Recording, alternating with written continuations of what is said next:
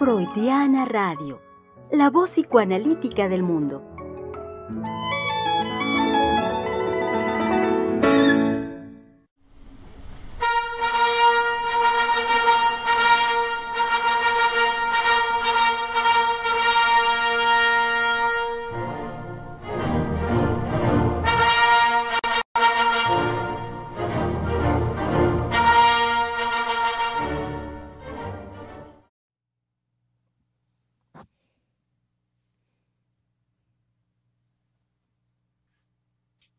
Bienvenidos sean, querido público, a este su espacio, Freudiana Radio, la voz psicoanalítica del mundo, el espacio de la conversación que desde hace ya más de un año, ya estamos más cerca, creo yo, del segundo año que este, celebrando el primero, entonces ya vamos hacia el segundo, con mucho gusto, con, eh, con mucho ánimo, por supuesto, renovando siempre la posibilidad de este espacio de conversación aquí con ustedes.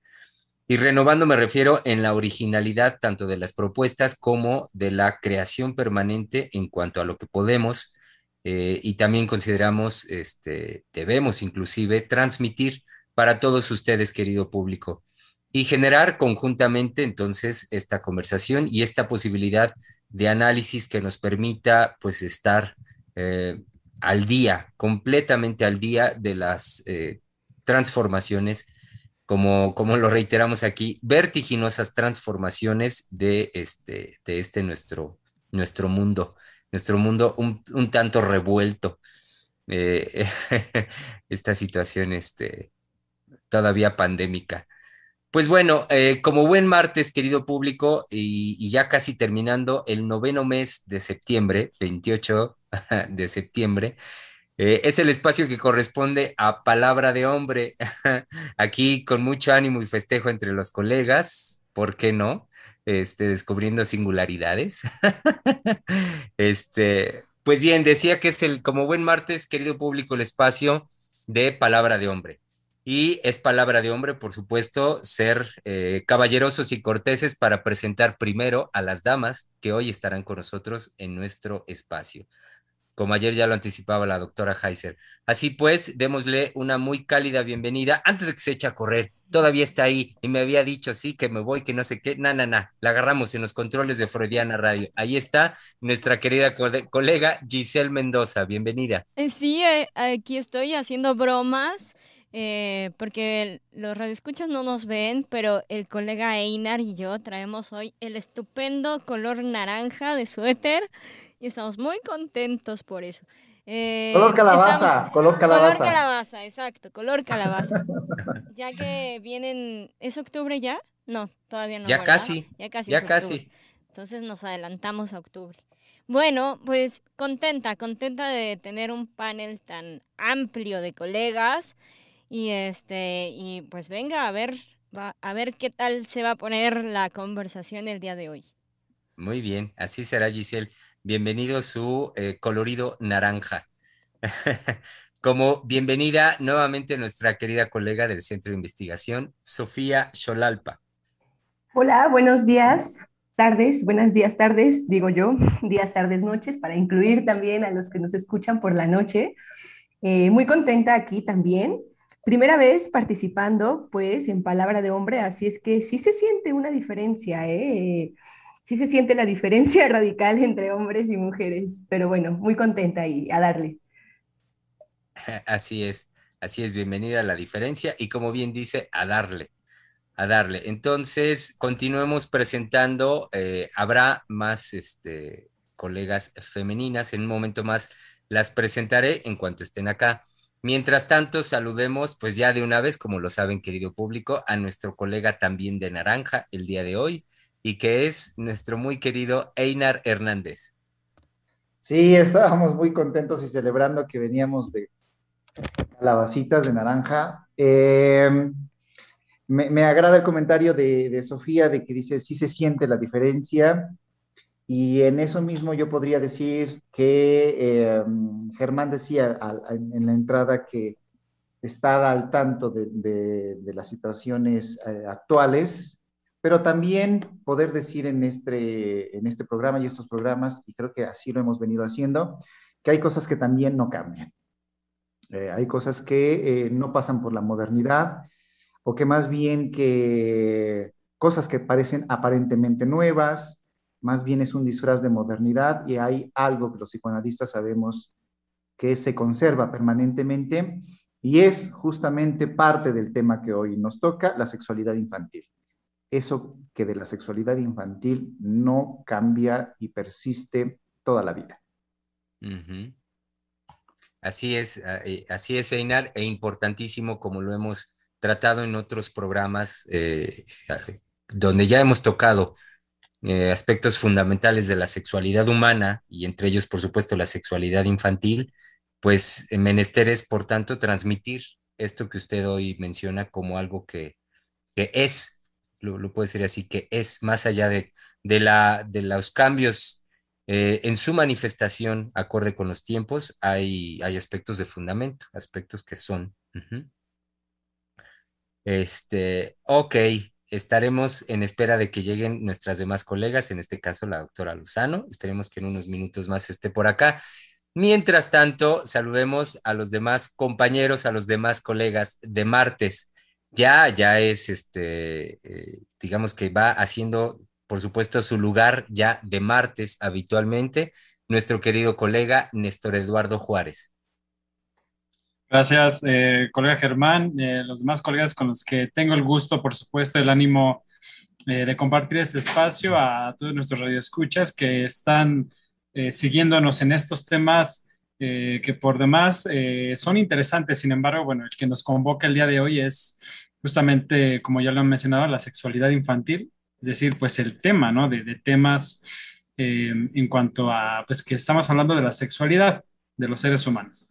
Entonces, pues bienvenidos a este espacio y, y como dijo mi compañera, pues a darle. Así es, así es, perdón, a darle. Eh, a darle también con nuestro querido colega, eh, se me ocurre ahorita decirlo, el señor de los dulces, nuestro querido colega, el psicoanalista Misael Montes de Oca. Ya les enseñé mi bolsa de dulces. Pero sí, es con mucho gusto. Eh, ayer creo que fue un programa. bueno, yo me perdí los primeros 20 minutos 15 más o menos, me parece, ¿no? 15 o 20. Pero el final eh, me pareció ya este, un compromiso muy fuerte para darle continuidad el día de hoy. En relación a la sexualidad infantil. Y realmente me quedé muy eh, movido, movilizado en que, de qué manera hablar de la sexualidad infantil en relación con este tema, el tema de hoy. Eh, como lo decía la doctora Silvia ayer, si no me equivoco, la palabra que utilizó fue escabroso, por los puntos que hay que hablar, lo que hay que decir con claridad. Em, y que bueno, em, creo que no está de más volver a decir que eh, mucho se ha dicho eh, de que en, el psicoanálisis hablar de la sexualidad no es hacer toda una eh, gama, toda una lista de las posibilidades de la sexualidad humana en relación a la este, obtención de placer y me refiero a como hacer un inventario, ¿no? Eh, se ha señalado mucho, pero no, está de más volverlo a decir. No se trata de eso, no se trata de hacer un inventario eh, para tener un manual de todo lo que mecánicamente se puede hacer para la obtención de un eh, placer erótico, sino que la sexualidad infantil se trata de otra cosa, ¿no? Y eso es lo que creo que nos compromete el día de hoy. Ajá.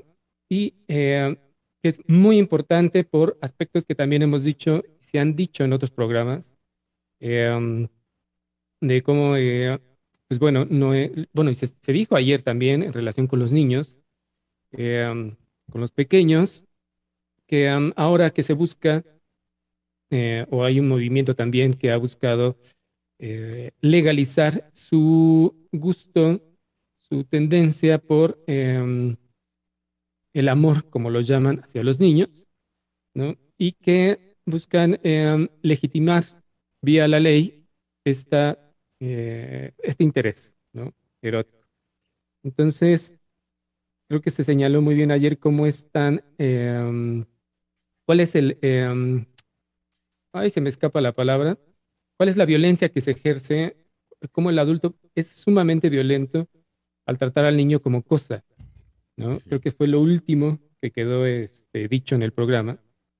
Y bueno, creo que podemos también retomar desde ahí, ¿no? Bueno, ahorita falta presentar, por supuesto, ¿no, Germán? Sí. Pero este, pero bueno, hasta aquí por el momento. Sí, sí, eh, y que se me ocurre, Misa, ahora que lo menciona, eh, pues dejar dicho para nuestro querido público que en unos minutos más, eh, de una vez mejor las presento para que simple y llanamente irrumpan en el programa, como suelen hacerlo, quienes, em, quienes más estarán aquí en el programa y que son la doctora Adriana Lozano, que esperemos esté por acá en unos minutos más, como también nuestra querida directora del Centro de Investigación y Estudios Lacanianos, la doctora Silvia Heiser.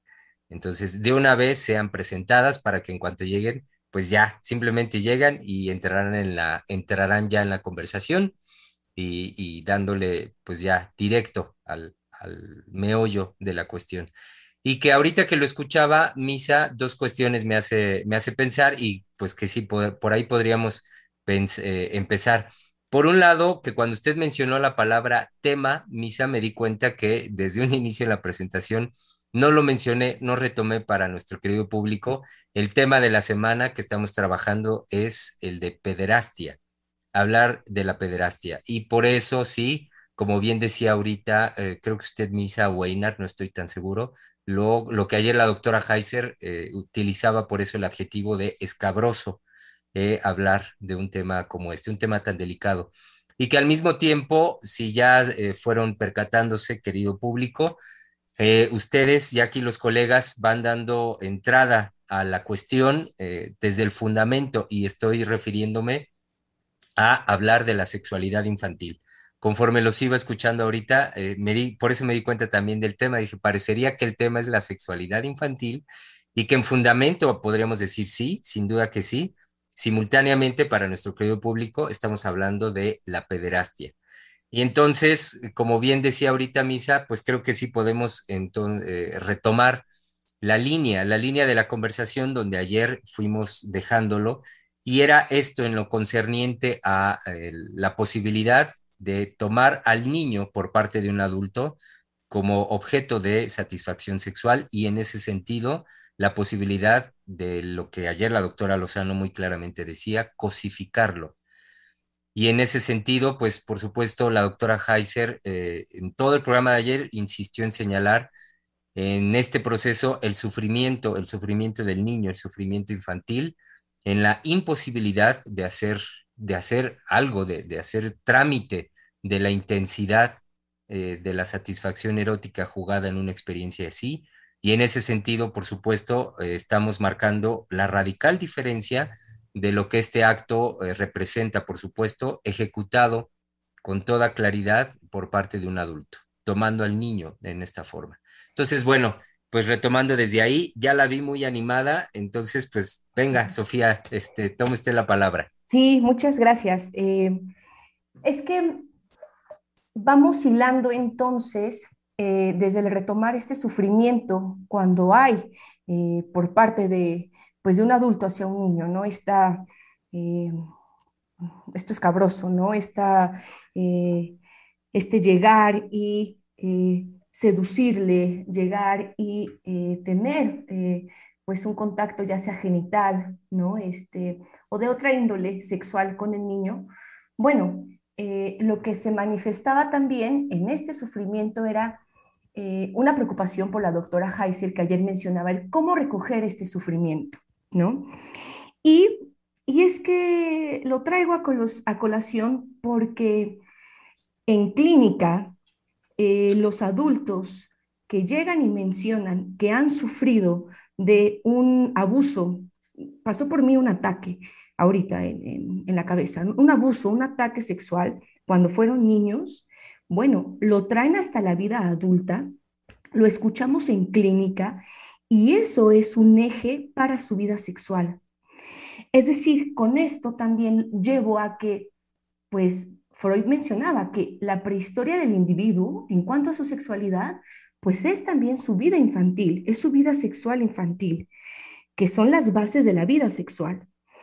Que bueno, que también eh, lo comentaba ayer nuestro colega Germán, que bueno, que, no se le daba a la sexualidad infantil el peso que realmente tiene. Eh, hasta la fecha se sigue descuidando de ese tema, eh, mm, se sigue bordeando, no se va directamente, se bordea. Y bueno, ¿no? ¿Qué hacer entonces con esta sexualidad infantil que se sigue manifestando en la edad adulta y que si bien entonces en la infancia hay un, eh, un ataque, un abuso eh, en cuanto a la sexualidad del niño, pues bueno, todo se va a seguir manifestando no solamente en la infancia estas consecuencias, sino también en la vida adulta. Entonces yo quería eh, arrancar con ello y bueno, ¿no? Que también mencionar que muchas veces, algo que, que me es curioso, ¿no? Que, que muchas veces por lo que no no se toma en cuenta, una de las situaciones por las que no se toma en cuenta la vida sexual infantil, una, que bueno, ¿no? Que la propia vida sexual adulta, pues eh, a veces es escandalosa, como mencionábamos, ¿no? Eh, no nos hacemos cargo de, nuestro propio erotismo, de nuestras propias perversiones. El adulto nos hace cargo de sus propias perversiones, de su propia eh, actividad sexual. Y en relación con los otros, ¿no? Porque no nada más va hacia una meta en tener una relación genital, ¿no? Sino también la forma de relacionarnos sin introducir lo genital en adultos. Entonces, eh, algo que decía yo que me resultaba curioso era que, bueno, que Freud mencionaba en sus textos, eh, en tres ensayos de, eh, ay, se me fue el nombre, en tres ensayos de... de teoría sexual. teoría sexual, muchas gracias, se me fue la palabra teoría, fíjense. Eh, que él mencionaba, ¿no? que también había una amnesia infantil eh, en cuanto a eh, una gran parte de la vida infantil. Él menciona que hasta los 6, 8 años uno olvida, no todos, hace esa puntualización, pero que uno olvida. Entonces, que gran parte decía él que era una de estas, las consecuencias de que porque pues no se tomaba la sexualidad y que porque en lo infantil la meta sexual no es un contacto genital como lo sería en la vida adulta, sino tiene otras variantes, tiene otras desviaciones. Entonces, bueno, que también por eso, mm, entre otras cosas, pues no se toma en esta importancia la sexualidad infantil. Ahí me gustaría hacer unas acotaciones eh, y aportaciones eh, sobre esto que viene mencionando este, usted, Sofía. Muy importante el cómo em, ya no se quiere traer a cuentas la sexualidad infantil, ni siquiera de esa manera conceptual. Dos cosas que usted señala que a mí resultaron este, fenomenales en el sentido de, eh, de pensar cómo a nadie le gusta estar sujeto o ser sujeto de un destino, ¿no? Es decir, de, sujeto me refiero a sujetado. Eh, y que eso le vino bien a ciertos discursos, por ejemplo, a la psicología, para ir quitando la obra freudiana en su justa dimensión de eh, la concepción de la sexualidad y de cómo el placer se va a jugar y que no va a estar necesariamente apuntalado eh, de inicio este, o fijado en una parte del cuerpo específica, ¿no? Como podríamos pensar, eh, um, como podríamos decir, este, um, um, como lo piensa la neuroanatomía, ¿no? O la fisiología. Y, em, y, bueno, se fue haciendo eh, poco a poco a un lado. Y no este, em, bueno, poco a poco también por una cuestión de poder, por decirlo así, de dominio, ¿no? Em, y otro aspecto que quería señalar es como quitando el psicoanálisis, la sexualidad infantil es este, esta otra situación que eh, señaló Sofía de hacerse cargo. Entonces, no nada más es en relación a los discursos de poder, ¿no? Eh, discursos de poder, por ejemplo, actuales, los feminismos, ¿no? Quieren abrir, eh, quieren hacer una vía, o, quieren abrir una vía, perdón, para la, este, para que toda esta gama de experiencias dichas por los niños estén accesibles a ellos sin ninguna restricción. Cosa que este, estaríamos en lo más, en lo primario, perdón, de la sexualidad infantil, de lo que decían ayer al final del programa, ¿no? Donde todavía no hay una este, elección de objeto, una fijación, ¿no? Sino es energía, este, por así decir, libre, ¿no? Entonces, em, bueno, se me ocurría nada más que este, hacer esta acotación en relación con los discursos em, de cómo se jugó incluso políticamente. El psicoanálisis no podría jugar dentro de los, em, de los descubrimientos científicos para hablar de la sexualidad. ¿Qué ha tenido como efecto eso en nuestro ciclo? Bueno, que no podamos hablar de la pederastía desde la sexualidad infantil para poder eh, no solo recoger, como decía ayer la doctora Silvia, recoger el sufrimiento de los niños, sino también decir que no es posible, es decir, poder dar este, poder aportar de alguna manera o señalar que es necesario la protección a la infancia, que no se puede dejar eh, libre a los niños en el sentido de que, bueno, porque lo solicitan, entonces por derecho lo obtienen. Esa es la tendencia actual, ¿no? Sino, este, se decía en otro programa, cosa que por aquí lo tengo anotado, me pareció muy importante, de estando la ley más cercano a permitir la satisfacción inmediata y ya no ser mediadora entre esa obtención de la satisfacción, eh, frente a esto, el amor, es decir, la protección a los niños. Si bien me refiero ya en una cuestión más en lo social, de cómo puede circular el discurso eh, del psicoanálisis, ¿no? Otra dimensión sería la clínica, que era también lo que estaba este, diciendo Sofía. Pero bueno, hasta aquí me gustaría este, dejar estas acotaciones. Y me estaban diciendo que no me escucho bien. me distrajo un poco eso. Eh, sí, había la, ahorita que lo, que lo comenta Misa, este, estaba la percepción por parte de nuestro colega eh, este, Eduardo. ¿De un eco? Sí, de, de, un eco, pero yo comentaba que yo lo escucho bien, no, no tengo la percepción de un eco. No sé, no sé qué opinen los demás. por lo menos al interior, al interior de nosotros se, escucha bien, quién sabe afuera, ¿no? Sí, ahí les podemos pedir a los radioescuchas eh, si nos pueden comunicar eh, alguna falla de audio, pero sí yo creo que es algo mínimo, ya eh, lo, lo, pues, lo resolvimos. Ahora bien, creo que sí, eh, a mí también me, me, gustaría rescatar algunos puntos del trabajo del día de ayer, particularmente lo que nos traía, eh, digamos, a nivel social, esa percepción eh, del empuje que hay de hacer visible, de visibilizar estas manifestaciones que si bien no son nuevas, ahora por todo el empuje que hay de, pues, de los discursos, pues no solamente de género, sino también de derechos humanos, de, poder eh, eh, llevar, digamos, hacer conciencia de pues, las manifestaciones en contra de, pues no solamente de los niños, aunque particularmente nuestro tema nos, nos lanza a, poder abordarlo y profundizar. Si bien, como decía la doctora, lo decía muy claro, es decir, el, el, el llamar o el pedir hacer visible algo, pues no nos está diciendo nada en la línea en el que pues no va eh, en ese sentido por la cuestión de, de, ver algo, de ver un fenómeno, es decir, lo que la sexualidad nos presenta es siempre un sentimiento, ¿no? Es decir, uno siente los efectos eh, de esa sexualidad, eh, la, cual, la cual nos problematiza permanentemente, es decir, siempre hay un conflicto con el ejercicio de nuestra sexualidad.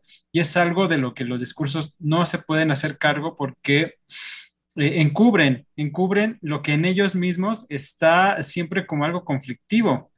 Entonces, eh, a mí me parece que también eh, ir aclarando, digamos, qué está jugado en el fondo en, relación a, la demanda de, de, un pederasta en cuanto a que él identifica perfectamente en el niño una seducción, en cuanto a que le es posible a, a, a un, niño, ya Freud nos lo aclara muy bien, en el trabajo que, que ya citó Sofía en relación a tres ensayos de teoría sexual, en cuanto a su condición polimorfa perversa. Es decir, ese niño tiene las aptitudes, eh, trae disposiciones a, transgresiones eh, eh, desde su vivencia con su propio cuerpo, en la cual pues aún no se han establecido estos diques, estos diques pulsionales, emocionales que el adulto ya tiene. Entonces, por eso tiene la posibilidad de, seducir a un adulto para alcanzar una, satisfacción en ese sentido. Sin embargo, es el adulto el que, en el que aún sabiendo que no hay una adecuación, digamos, eh, de objeto en el niño, hace de esa condición de ser un niño en, esas, en esas condiciones particulares de indefección, eh, un objeto adecuado para poder eh, alcanzar ¿no? una satisfacción en ese sentido, eh, también lo que nos eh, comentaba nuestro colega Misael es que cuando se, incluye la cuestión del derecho, sería elevar a nivel de derecho la perversión de un sujeto, ¿no? Entonces lo que se busca cuando se quiere justificar el que un niño, pues también hace esa demanda, ¿no? Seduce al adulto, entonces le estaría demandando al adulto, pues que también corresponda. Sin embargo, eh, el adulto sabe. El adulto sabe, sin embargo, creo que algo de lo que no se habla, pero sabemos es que cuando se hace un voto, los votos que hacen de castidad, eh, eh, pues estas congregaciones religiosas pasan por alto, aunque bien lo manifiestan, que hay una, pues una, pues yo lo entiendo como que momentáneamente hay una eh, sofocación de ese empuje libidinal pulsional. Entonces, eh, eventualmente la, sexualidad en su empuje pues encuentra los caminos, ¿no? De poder eh, alcanzar esa satisfacción. Muchos, por supuesto, también no digo que en toda la comunidad eclesiástica sea de esa manera, pero muchos no pueden sublimar mediante su, su profesión, mediante eh, el, dedicarse a, entregarse a la, religión, a su, eh, a su actividad religiosa, esa la, la sublimación de su sexualidad y, no saben y toman al niño que tienen de manera inmediata eh, como ese objeto para la satisfacción, ¿no? Sin, sin vérselas con la problemática, que es la sexualidad para todo individuo. Entonces, creo que también son puntos que nos pueden llevar a profundizar, ¿no? Un poco de, de lo que se trata en, en este tema, pues sí, demasiado vasto.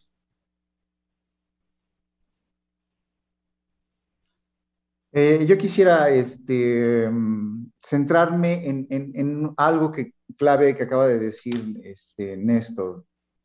Eh, dice, el adulto sabe. Eh, creo que eso es una pues diferencia que podríamos introducir en, este, en esta conversación, una diferencia radical de por qué tendríamos que, bueno, los estoy incluyendo, pero eh, creo que es, la postura que tenemos en Ciel, de por qué podríamos o por qué está, estamos en contra de que los adultos tomen a los niños como objeto sexual, como objeto erótico. Eh, y creo que tiene que ver con esto que acaba de decir Néstor, ¿no? El adulto algo sabe, sabe, sabe muchas cosas, sobre todo de su sexualidad. Puede eh, aparentar o hacer creer que no sabe. Puede incluso tener una amnesia, como lo decía Sofía, ¿no? Una amnesia de su, de su vida infantil, de lo que vivió, de lo que atravesó, no recordar este, esos, esos primeros años, Puede incluso también tener una confusión en cuanto al, el manejo y la expresión de, su sexualidad, es decir, le puede ser también su propia sexualidad insoportable, pero algo sabe. Y esa es una gran diferencia eh, con el niño. El niño no solo es este ser que este, sus pulsiones, como lo va a decir Freud, eh, no están en una unidad. Esto lo va, lo, va, lo va a desarrollar muy bien Freud, que va a ser hasta que viene la pubertad, el, comienzo de la pubertad y todas las transformaciones que sí se van a dar ahí a nivel este, hormonal y anatómico, cómo la pulsión sexual se va a unificar, en este caso, en ya, digamos, una, intencionalidad este, propiamente genital y con fines de reproducción, si es que lo podríamos eh, redondear un poco así, ¿no? O de una forma esquemática. Pero antes de todo eso, eh, la, sexualidad infantil se caracteriza justamente por esta parcialidad, es decir, que no apunta a una, reproducción, que no apunta a una penetración propiamente de el pene con la vagina, sino más bien es esto que Freud va a nombrar zonas erógenas y que va a estar ahí localizado el placer del niño y de la niña, ¿no? Eh, la sexualidad del, del niño, digamos, gira en torno a eso. Y es una cuestión, eh, digamos, más bien del orden eh, de placer, no propiamente, insisto, genital, como lo pensaría y lo entendería el adulto, es lo que quiero distinguir, ¿no? No es propiamente lo que el adulto sabe de la sexualidad.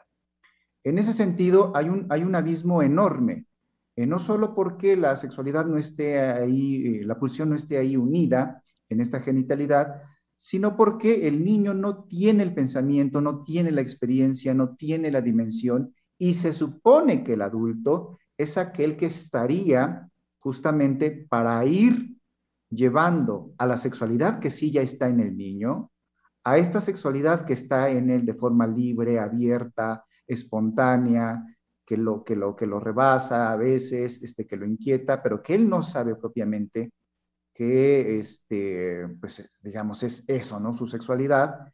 El adulto se supone que es el que, por saber, es el que estaría para acompañar, llevar, guiar, ir de alguna manera, porque sabemos que es imposible, ir dando un cierto ordenamiento a esa sexualidad y no justamente para que la toque, la, posea, la, se, se, sirva de ella, este, sabiendo que él es el que sabe sabiendo que Él es el que está en ese nivel de superioridad y que perversamente se sirve de ese saber, porque también algo sabe el perverso, algo sabe el pedófilo, para este, servirse de la sexualidad del niño. Entonces, creo que una, una distinción es esta, ¿no? ¿no? sé si fui claro, que el adulto sabe a diferencia del niño. Y no estoy diciendo que el niño no sepa sus placeres, ¿no? No sepa aquello que le da, da, da placer, pero no es la misma sexualidad. Sí, y no es eh, en este sentido también, Einar, ahorita que, que dice, eh, no es que el niño no lo sepa, no es tampoco la misma dimensión del saber de la que estamos hablando en el adulto que en el niño.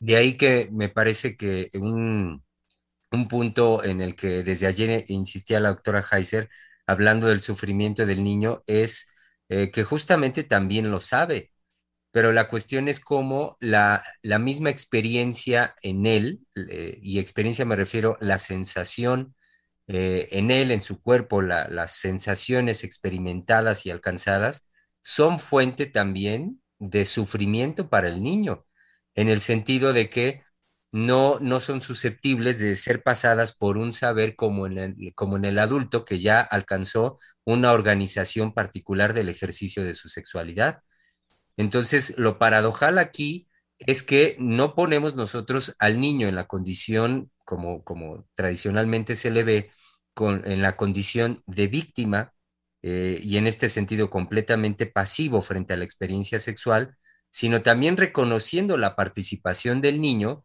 es que simultáneamente podemos reconocer su sufrimiento en el sentido de no, de, en el instante de la vivencia y de la experiencia, no, no tener un, un qué hacer o un cómo hacerle con toda la intensidad en ese instante experimentada. Y ahí es donde, donde establecemos también la radical diferencia en relación eh, con el adulto y con el saber que usted incluye ahorita, Inar, del adulto.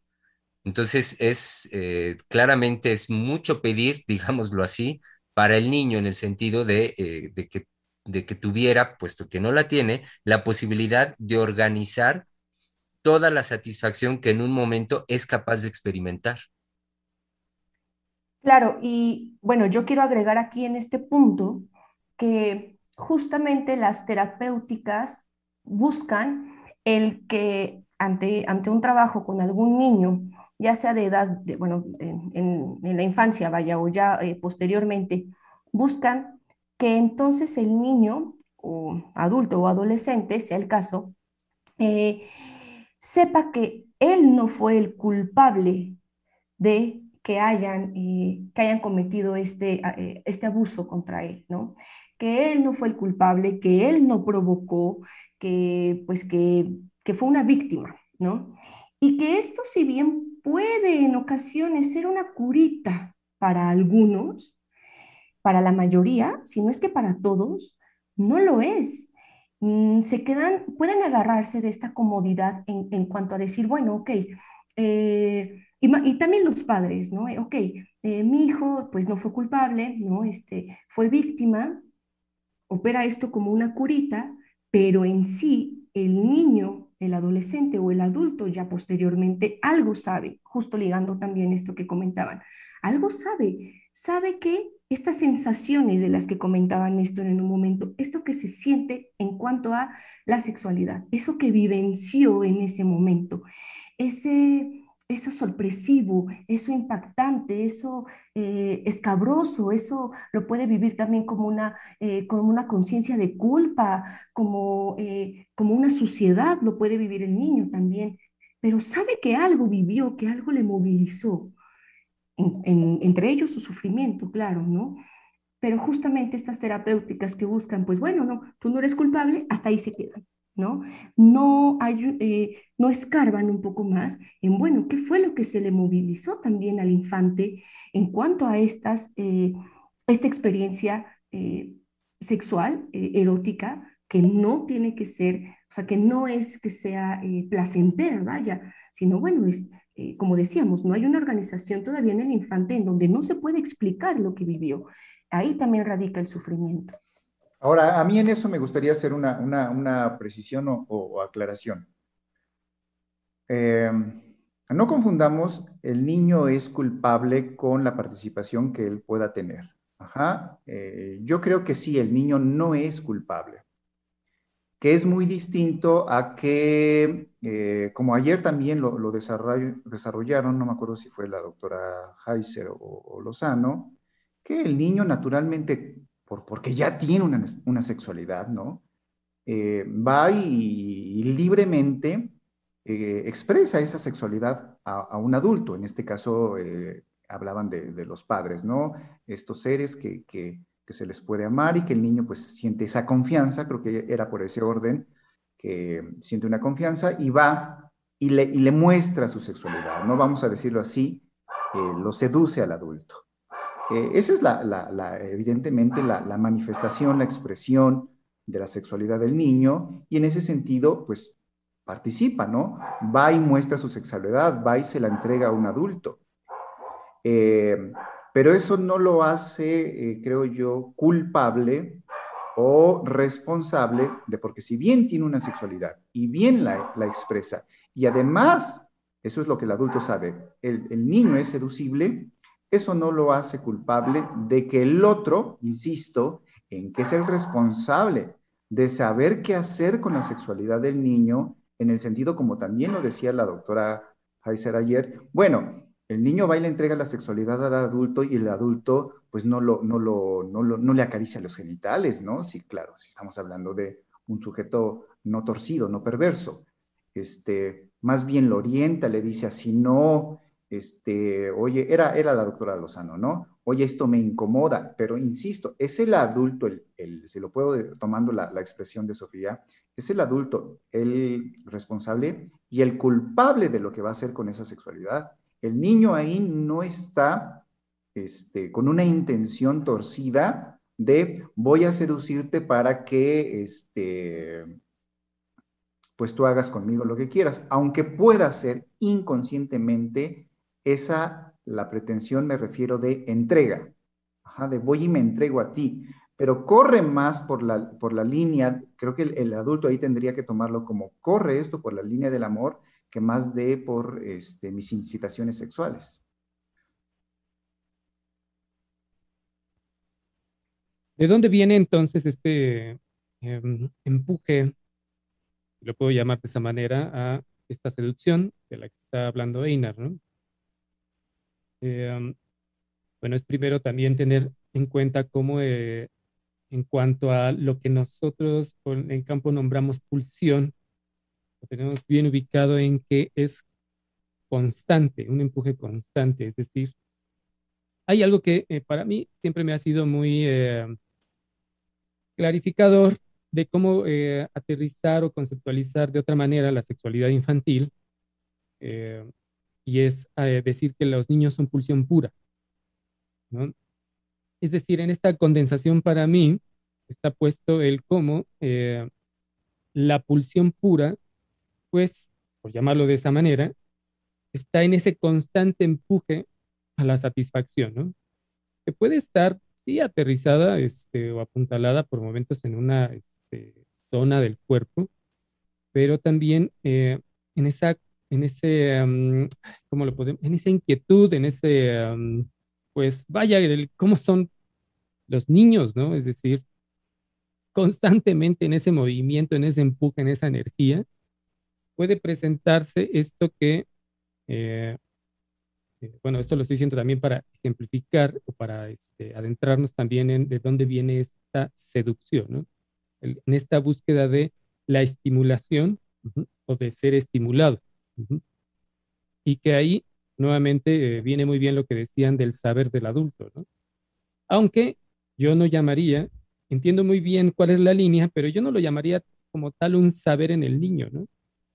Eh, porque estaríamos ahí, podemos caer en la, este, eh, nos podemos ir en la finta de que hay una organización de la experiencia cuando justamente la intensidad sexual puede ser eh, impactante, es decir, para el niño, y lo puede traer de un lado para el otro, es decir, no necesariamente ese, esa experiencia de placer intensa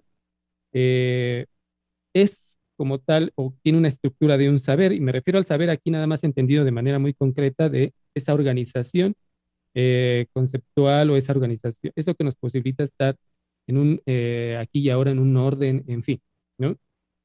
Eh, ya sé que es muy concreto lo que estoy diciendo en relación con el saber, muy chafa, pero no solamente para tener una noción de que no hay una organización de la experiencia, sino que puede ser ya lo que también al final decían en el programa, ¿no?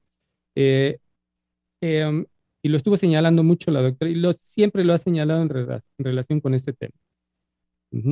La experiencia que puede dejar en el niño la, el ser tomado por, eh, eh, como objeto, con una cosa por un adulto, la intensidad que va a vivir, simultáneamente el sufrimiento, pero también esa, eso que estoy hablando de la, una experiencia que va eh, por su intensidad, difícilmente la va a poder organizar en un saber. Eso vendrá después. Y es lo que nos decía al inicio Sofía. Bueno, en la, en la clínica los adultos hablan de, de esas experiencias que, que marcaron su sexualidad y que todavía hay efectos en la dificultad de ordenar esa experiencia por, por su intensidad que todavía está en una dificultad enorme de decir, bueno, no sé qué pasó, o no quiero saber de eso, o no sé qué pasó, no, no sé cómo asumirlo o hacerme cargo, ¿no? De eso, si lo puedo nombrar de esa manera, ¿no? Y este, pero, espérenme, porque la precisión que venían haciendo de los dos saberes, eh, sí estaba, para mí tenía muy bien, yo pude seguirla, este, por supuesto, la línea, pero este, creo que hay que decir que no se trata de una organización que el niño sepa y entonces ande pues bien ubicado, ¿no? En relación con su experiencia. No, ¿qué va? Pulsión pura.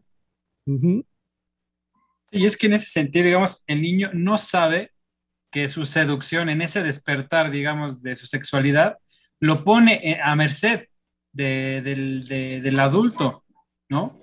Entonces, digamos, ahí creo que la, la, diferencia radical está en la posición en, relación a la seducción, es decir, cómo se ha fijado en el adulto, yo lo pienso también en, relación a estas fantasías, a la perversión fijada, a la, ligazón de las fantasías del adulto, eh, que lo, lo, lo, pone en una situación narcisista de, de, esa satisfacción y que toma a ese niño eh, eh, como esa cosa, como lo que lo va a, pues, a, mantener en ese goce, ¿no? Sin embargo, creo que el niño eh, eh, bien no va en el lado del saber, sino como usted dice, en el, en el vérselas con, con, lo que le despierta su cuerpo, ¿no? Y que posteriormente sí eh, tendrá que hacerse cargo de los efectos de, esa experiencia, que ciertamente es lo que se trata siempre de, poner en primer plano, contemplar el sufrimiento de, del niño. En ese sentido, eh, en relación a, a, la decisión del adulto, que en lugar de protegerlo, pues lo, lo utiliza, ¿no? Pero sí creo que ese, en esa línea yo me, me, me ubicaba en relación a, a, la seducción que está en ambos, que es una posición muy, muy radical, muy distinta en cuanto a la demanda que hay, por un lado, eh, del niño en relación a su despertar y de vérselas con su cuerpo, y en el otro en el que ya, ya está eh, determinado, digamos, esa forma particular de satisfacción que encuentra en el niño, eh, teniendo todo un mundo y unas posibilidades de, de, poder sublimar su sexualidad. Entonces creo que vernoslas con, esos, eh, con esas posibilidades en, los seres humanos es lo que pues, nos problematiza, ¿no? Y que nos eh, saca de la moral y de poder llamar, en el caso, digamos, de otros, de otros temas, por ejemplo, como el delincuente, no, no moralizar, eh, sino simplemente poder llegar al, al, fondo de lo que está en juego en, en la vida y en la dinámica de, de, de, la sexualidad humana. Algo iba a decir Germán desde hace rato, ¿no? Sí, eh... Estábamos quitando la palabra así. Espérese, espérese. Eh, bueno, ahorita eh, retomo y por supuesto quiero insistir en lo interesante que señalaba Eduardo de la, del, del cómo eh, el esfuerzo, el compromiso por parte de nosotros es no irnos en los, eh, por los caminos habituales cuando se tratan estos temas de lo moral y de la sanción, eh, que, es, es, muy sencillo verlo de esa manera. Y también no tomar los caminos de, este, que como también lo señalaba Sofía hace unos minutos, de la terapéutica. Entonces, más bien meternos por lo, este, por lo complejo de cómo te poder transmitir lo que eh, también ahorita Misa venía señalando y por eso quería, quería hablar que sí, comprendo cuando decía Misa en el sentido de lo que puntualizaba de cuando decimos un saber, no este, pues caer de inmediato en una concepción lógica o tradicional de un saber como, como algo ya eh, organizado. Sí, Misa. Lo, lo, lo lógico, la palabra lógica era lo que buscaba y no lo pude aterrizar, gracias. Exactamente, que, que, sí, cuando decimos saber, eh, a mí me parece que de una manera muy automática cualquier eh, persona, cualquiera de nuestro público radio escucha, lo puede trasladar a un ejercicio de pensamiento lógico y en ese sentido pensar el saber como, como tradicionalmente lo podemos tomar desde los campos de la filosofía o incluso de la pedagogía y que no se trata de eso. El esfuerzo por parte de nosotros es transmitir que no se trata de eso. Se trata de lo que eh, también venía pensando, eh, y por eso quería tomar la palabra, de lo que cuando Sofía habla al inicio de cómo eh, uno como analista escucha ya en los adultos, que, generalmente son personas ya adultas que vienen y hablan de sus experiencias sexuales infantiles, muchas intensas, muchas con, con tonos, con características, eh, como lo que hemos estado trabajando del abuso sexual por parte de un adulto, eh, es sin duda muy complejo.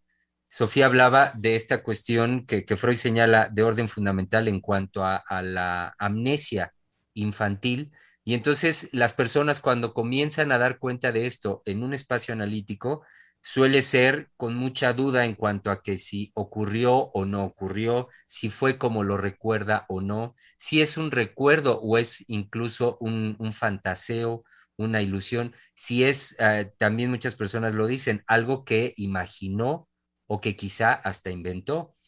Entonces, lo que quiero decir con esto es la complejidad de adentrarnos en este tema y que en este sentido, algo eh, que me parecía muy, eh, muy importante, de, de, lo que uno escucha del decir de los pacientes hablando de, sus, de estas experiencias sexuales infantiles, va en el orden de lo que nombran, así dicho, utilizan la palabra del saber.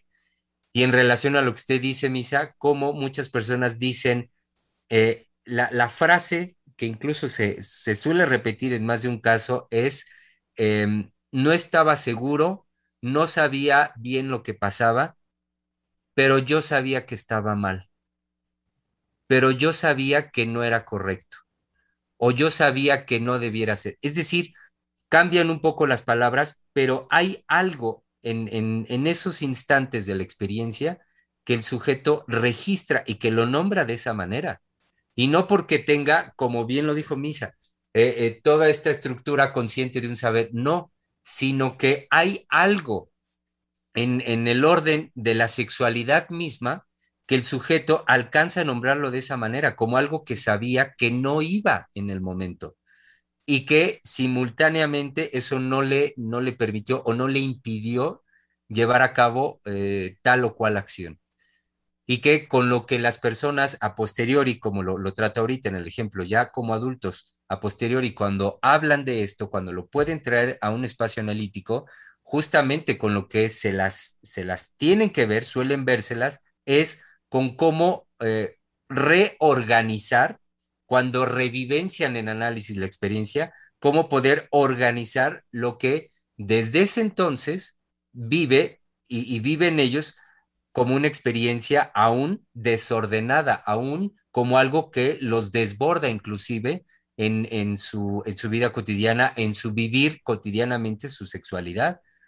Por eso también me parecía ilustrativo cuando Sofía habló hace rato de la, de la figura del, del curita, pues sí, es que es, como ante una experiencia sexual infantil como estas, que el, eh, con la imagen del curita yo me lo imaginaba, que sería como una llaga permanentemente abierta en, el cuerpo, digamos, pues póngale y póngale y póngale curitas, pues ¿qué va a ser una curita frente a, un, frente a una llaga, una cortadura de mayor exposición? Pues no hace absolutamente nada.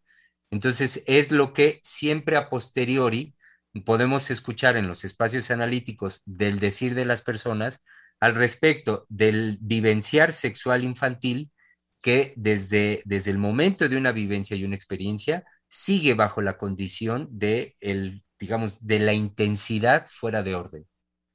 Y es que de lo que se hace cargo un analista es justamente de eh, simultáneamente del sufrimiento eh, que puede dejar una experiencia como la este, dicha ayer, que un adulto puede tomar como cosa a un niño, o un niño entregarse, eh, digamos, también vía seducir a un, es decir, seduciendo a un adulto, esa experiencia de saber, como la, este, la han venido diciendo, y la dijo ahorita usted, Germán, de yo sabía.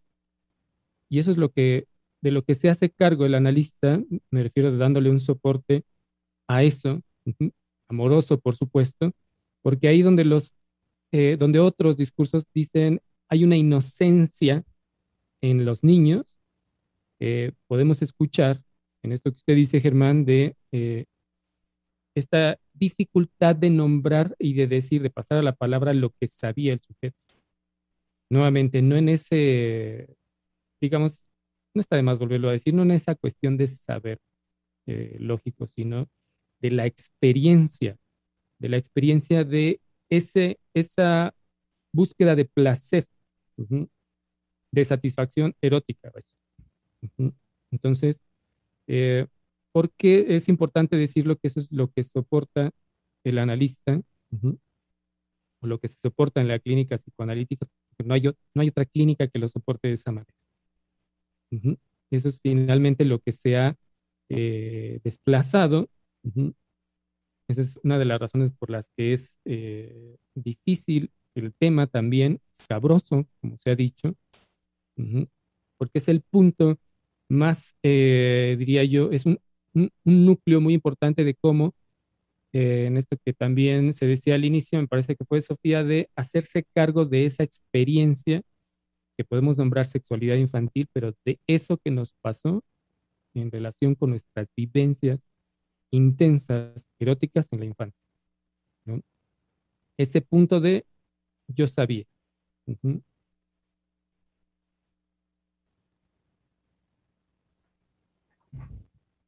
Bueno, y ante el silencio, que fue muy breve, pero fue un silencio, eh, yo, yo aprovecho, vaya, para... Em, es que hay, mm, a ver, es que lo que pensaba desde ayer también era que lo que se escucha en cuanto a cómo se cuida a un niño respecto a eh, a decirle, oye, eh, que no, hay zonas de tu cuerpo prohibidas, ¿no? Que no debe de tocar nadie más, ¿no? Este, pene, vagina, eh, ano, etcétera, ¿no? Hay zonas de tu cuerpo prohibidas, no las debe de tocar nadie más. Si las tocan, me dices, ¿no? Em, y bueno, ¿no? Yo me preguntaba, bueno, además de ello, ¿cómo será que em, se podría entonces ¿no? vaya, en una imaginación, en una hipótesis, yo me preguntaba, ¿cómo se podría entonces también integrar otra parte de un, poner un alto al niño mismo y a su vez, si es posible, que el niño ponga un alto al adulto?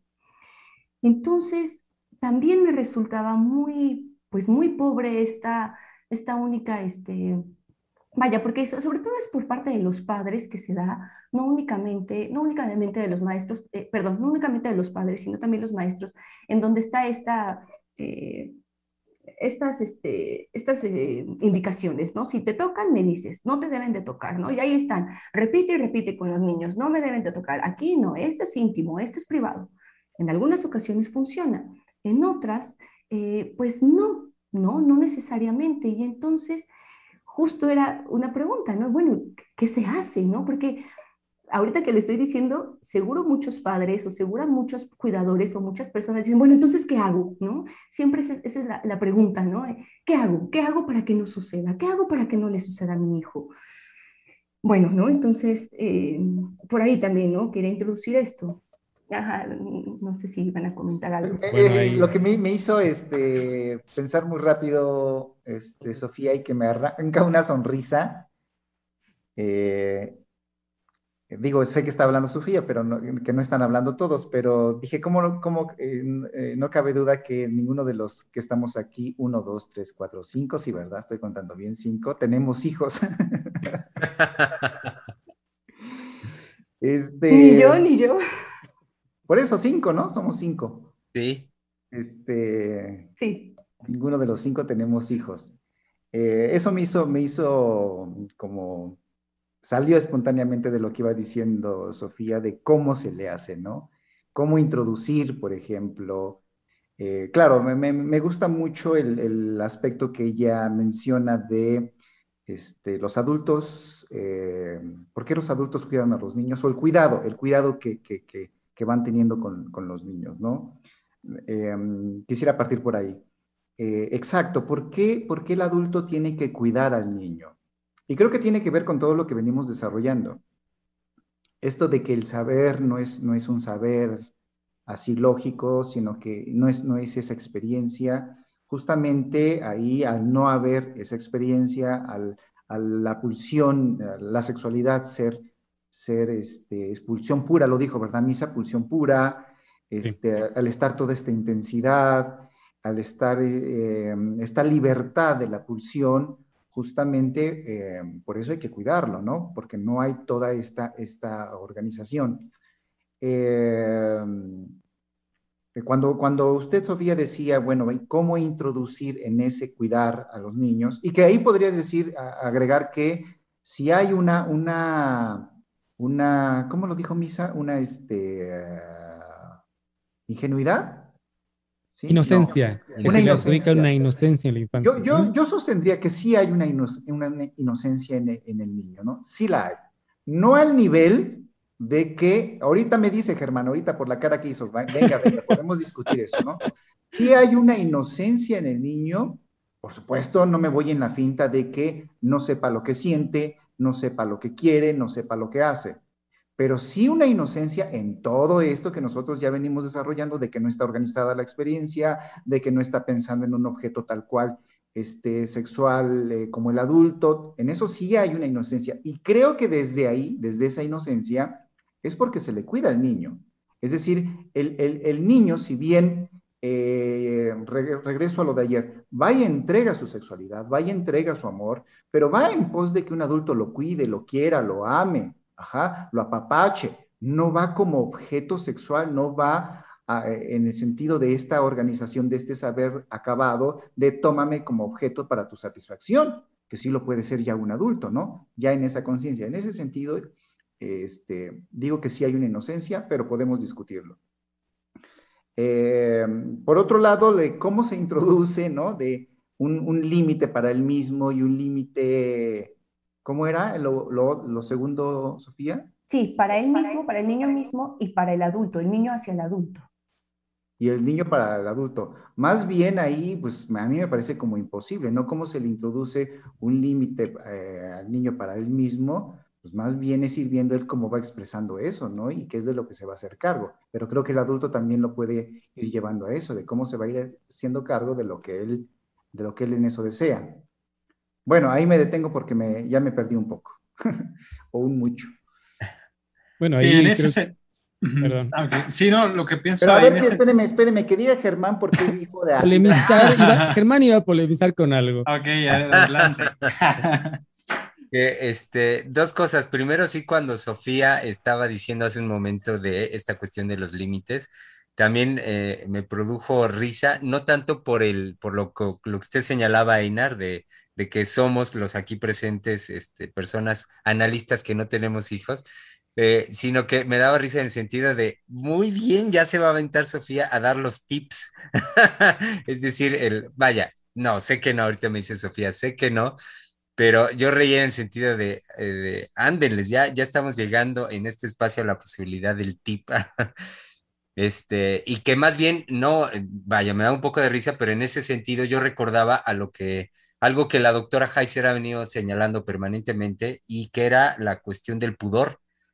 Este, que sí me parecía como eh, cuando la doctora introduce, lo introduce, tiene que ver justamente con la, con la importancia y hoy en día en, en este tiempo, pues de la, de la, existencia y el establecimiento de un pudor en los seres humanos en cuanto al ejercicio de nuestra sexualidad. Este, rápidamente, querido público, eh, le doy la bienvenida, ya que está por aquí, de inmediato a nuestra querida directora del Centro de Investigación y Estudios Lacanianos, la doctora Silvia Heiser. Bueno, pues como es martes y tengo muchísimas cosas que hacer los martes, yo dije que sí iba a estar en el, en el en el programa, pero no, realmente hasta ahorita me desocupé.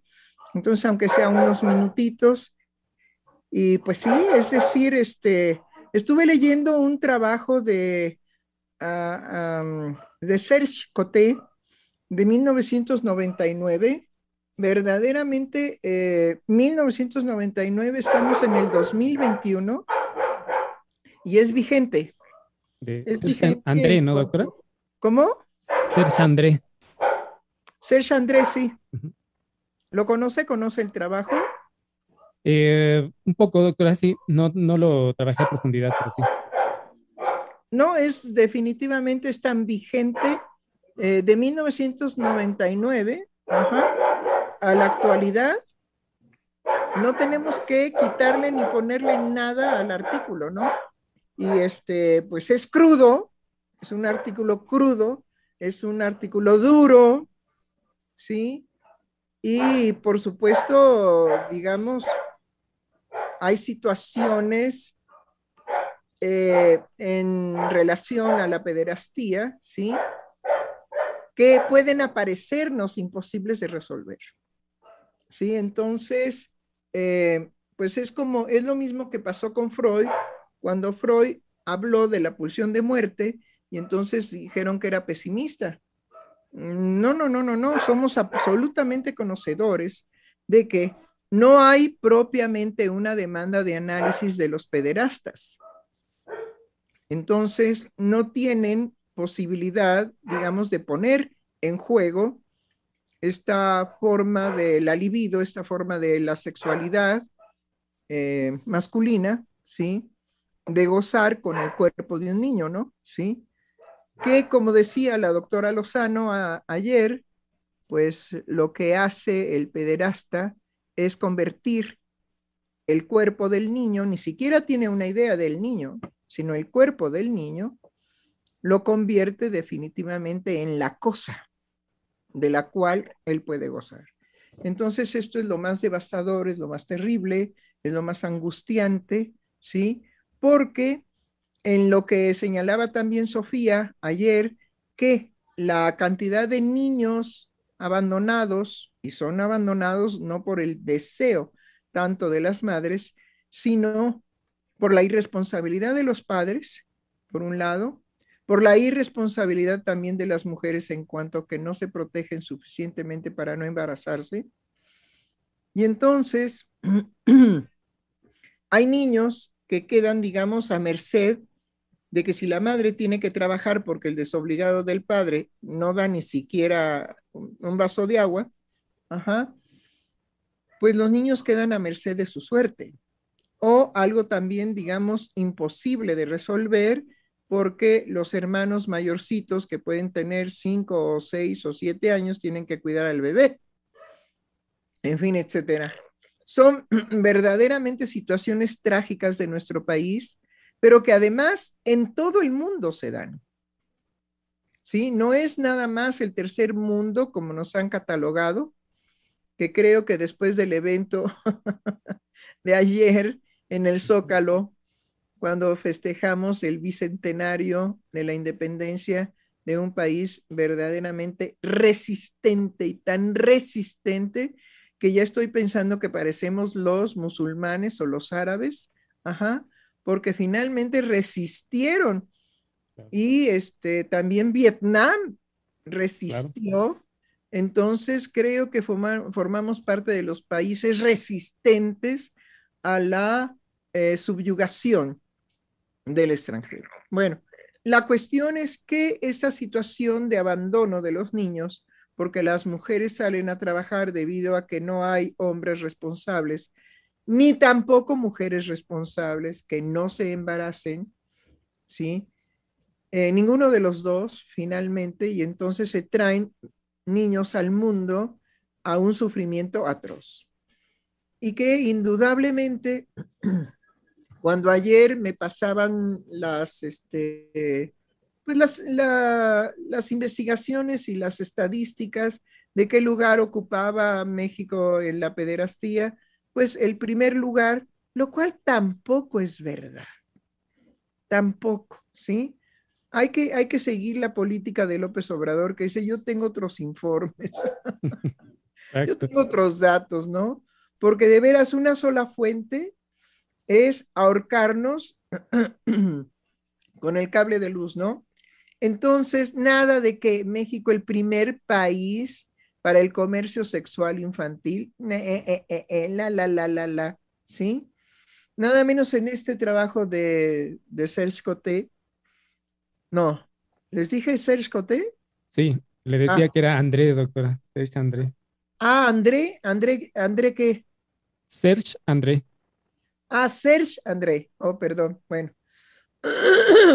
en este trabajo decía en el año de 1999 que en las Filipinas, eh, si eran en las Filipinas, este, eh, Misael, ese sí, no, no, recuerdo el dato, doctor. Oh, qué caray, no tengo, no tengo, ahorita la mano el artículo. Pero, pero sí es conocido, doctora, perdón, rápidamente, que Filipinas es uno de los lugares conocidos también pues, para el ejercicio de la, de la pederastia, vaya, de, de, la, de cómo se prostituyen a los niños también eh, a diestra y siniestra en las Filipinas. Pues sí, pero lo que pagaban, digamos, por la Filipina Virgen, que pues tiene que ser una, una mujercita entre los 13, 14, 15 años. ¿Y quién va a pagar para estrenarla? Bueno, se ofrece verdaderamente como la cosa de superlujo, porque no es ni siquiera una persona, no es ni siquiera una adolescente o preadolescente, puber, no, no es nada. Es la cosa a la disposición de la pederastía y que pagan un dineral para que esto, digamos, se dé a cabo. Entonces, ¿qué hacer ante la situación de que los pederastas ciertamente no hacen ninguna demanda de análisis porque no tienen sentimiento de culpa de sus actos? ¿Sí? Entonces, esto es uno de los aspectos dramáticos que tenemos la sociedad que soportar, que darle soporte, pero que tampoco nos vamos a quedar con los brazos cruzados. ¿Sí? Hay que dolor, qué pena, ¿no? Nos van a echar aquí la pederastía encima y no tenemos nada que hacer. No. A mí me parece que hay una solución para proteger a los niños. Y la mejor protección de un niño, ustedes creo que pueden pensarla, es el amor de los padres, la protección, la seguridad, los consejos, el estar al pendiente, al cuidado, nada de que llegue el papá hasta las chanclas de alcohol o de cocaína o de todo lo que se meta. Ajá. ¿sí? No. Es decir, la protección, creo que tenemos que promover la protección a los niños por parte de los padres principalmente y por parte de los terapeutas, sean psicólogos, psiquiatras, paidopsiquiatras, pero principalmente psicoanalistas. Tenemos que hacer toda una campaña de protección de los niños. No sé si ustedes recuerden que hubo toda una campaña en donde el niño eh, tenía que echarle ojo, creo que era, si no mucho me equivoco. ojo. Ah, mucho, mucho- ojo, decía Ajá, mucho ojo. la campaña.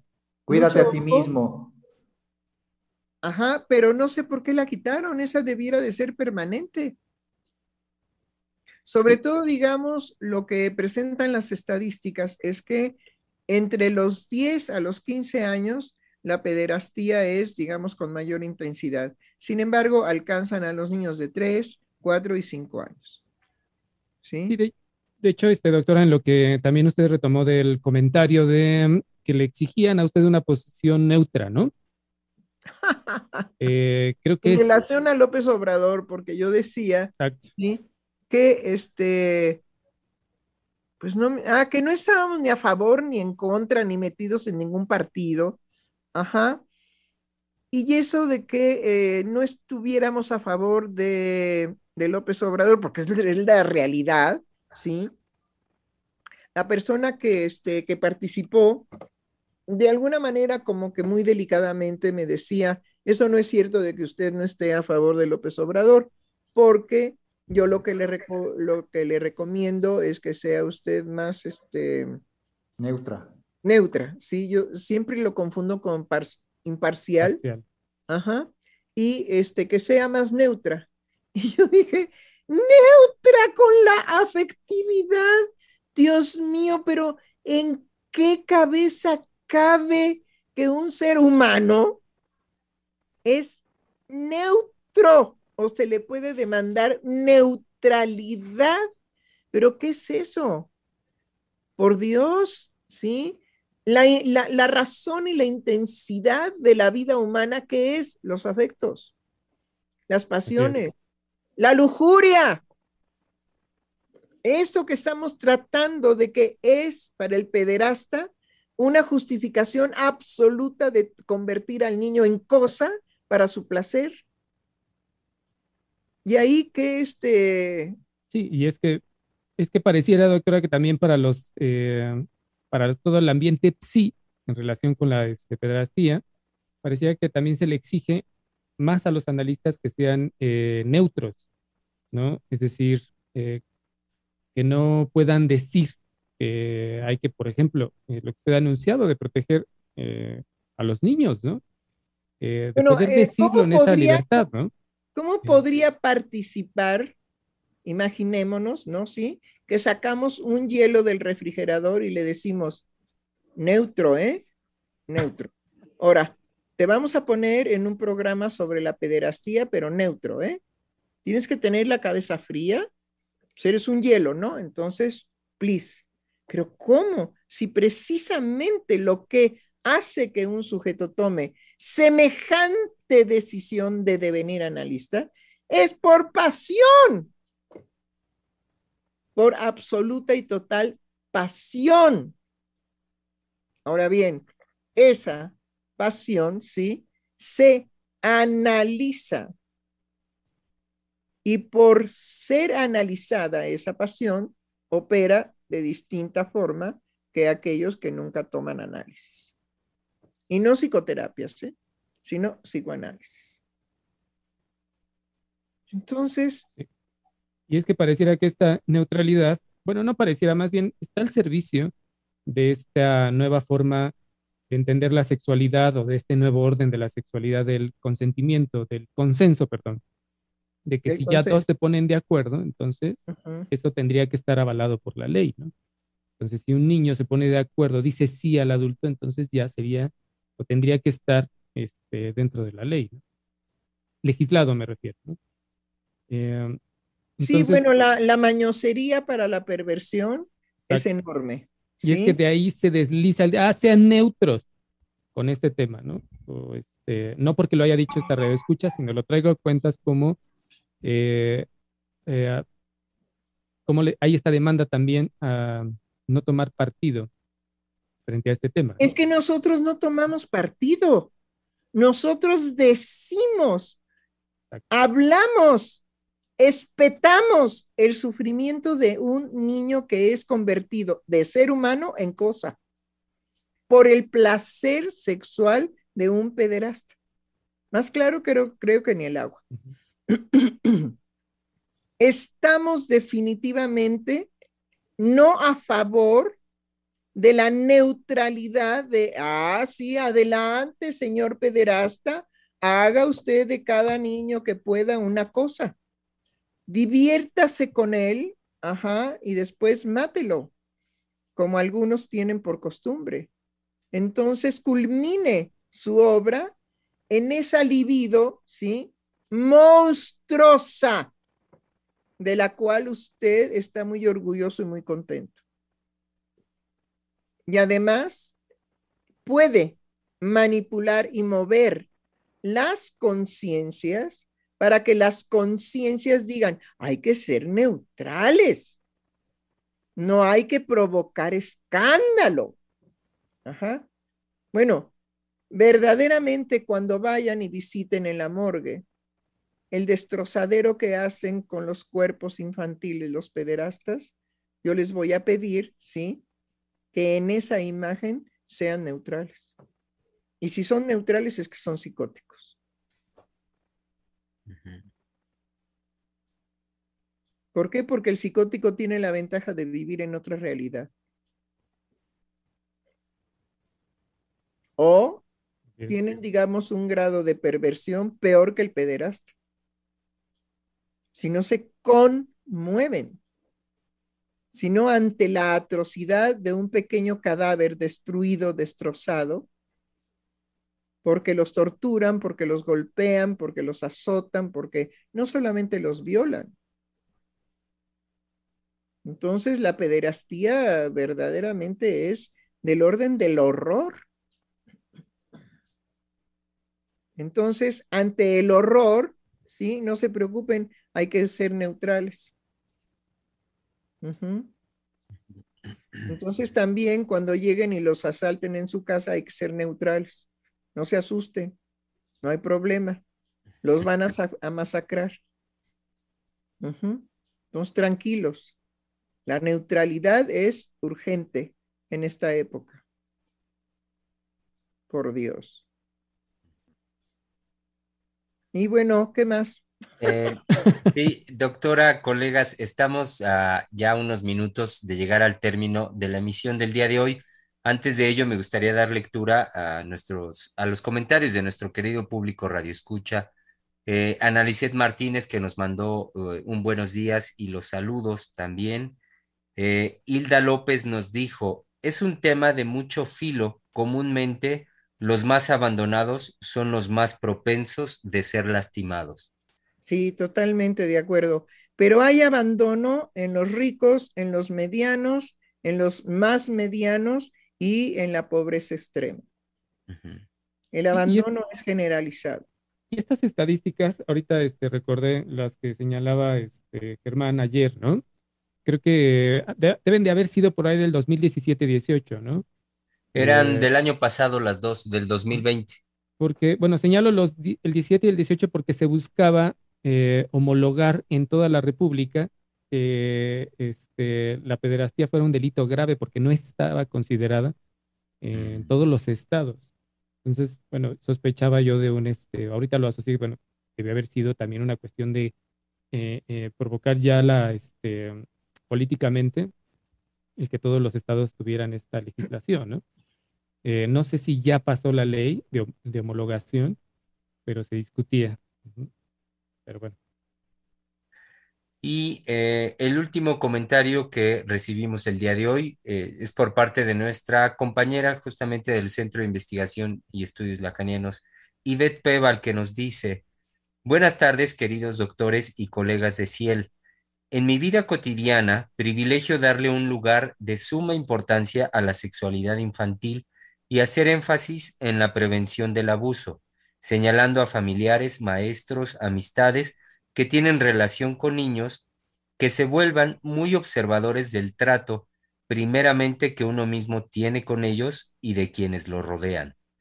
Pienso que a los niños hay que enseñarles a que reconozcan su cuerpo, que aprendan a cuidarlo y en especial sepan qué hacer si se sienten en riesgo o que algo malo está pasando, que corran, griten, se alejen y avisen inmediatamente a quien más confianza le tengan a la clínica llegan pacientes que sufrieron de abuso y siendo adultos dudan o sospechan de que la gente a su alrededor posiblemente se dio cuenta.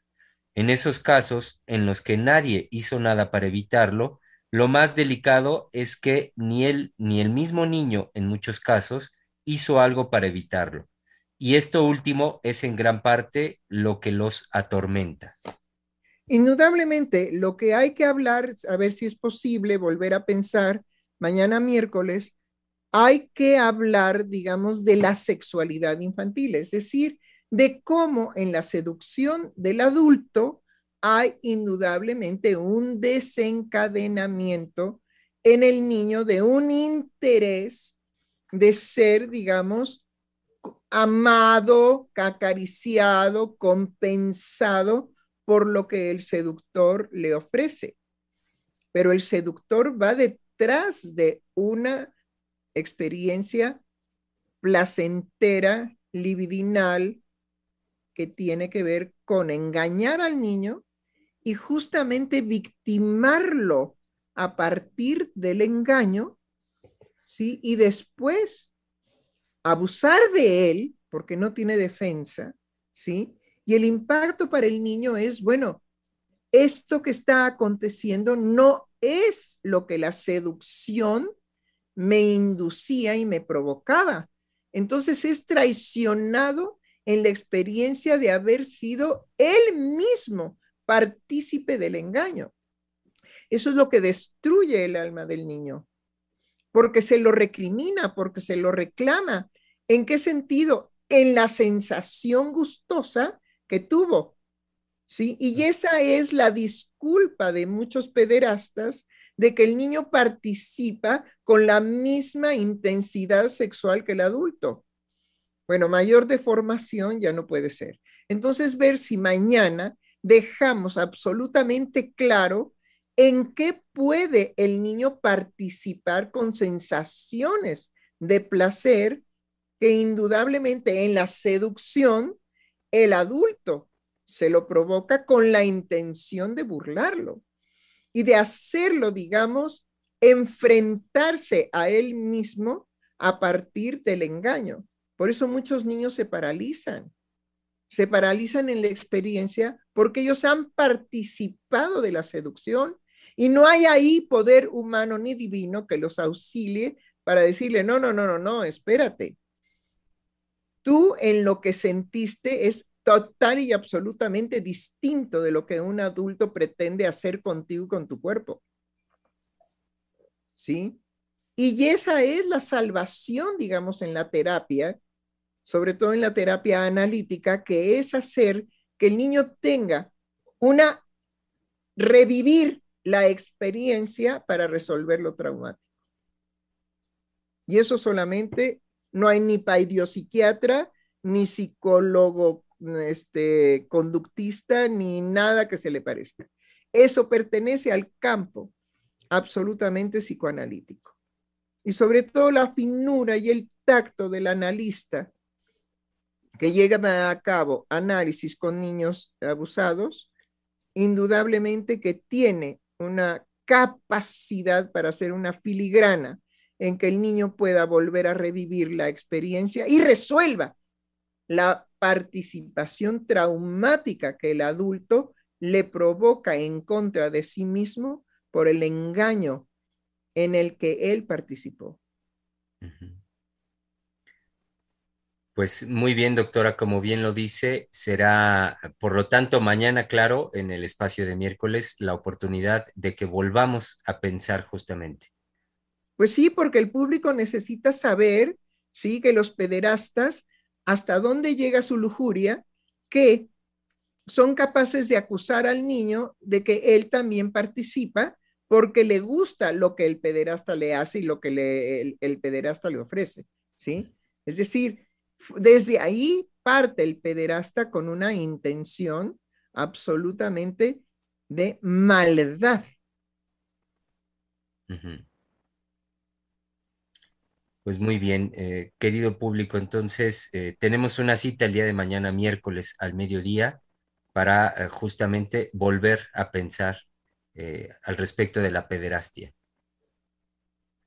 Muy bien, pues yo me despido porque tengo cosas, cosas que hacer. Chao, queridos. Chao, doctor.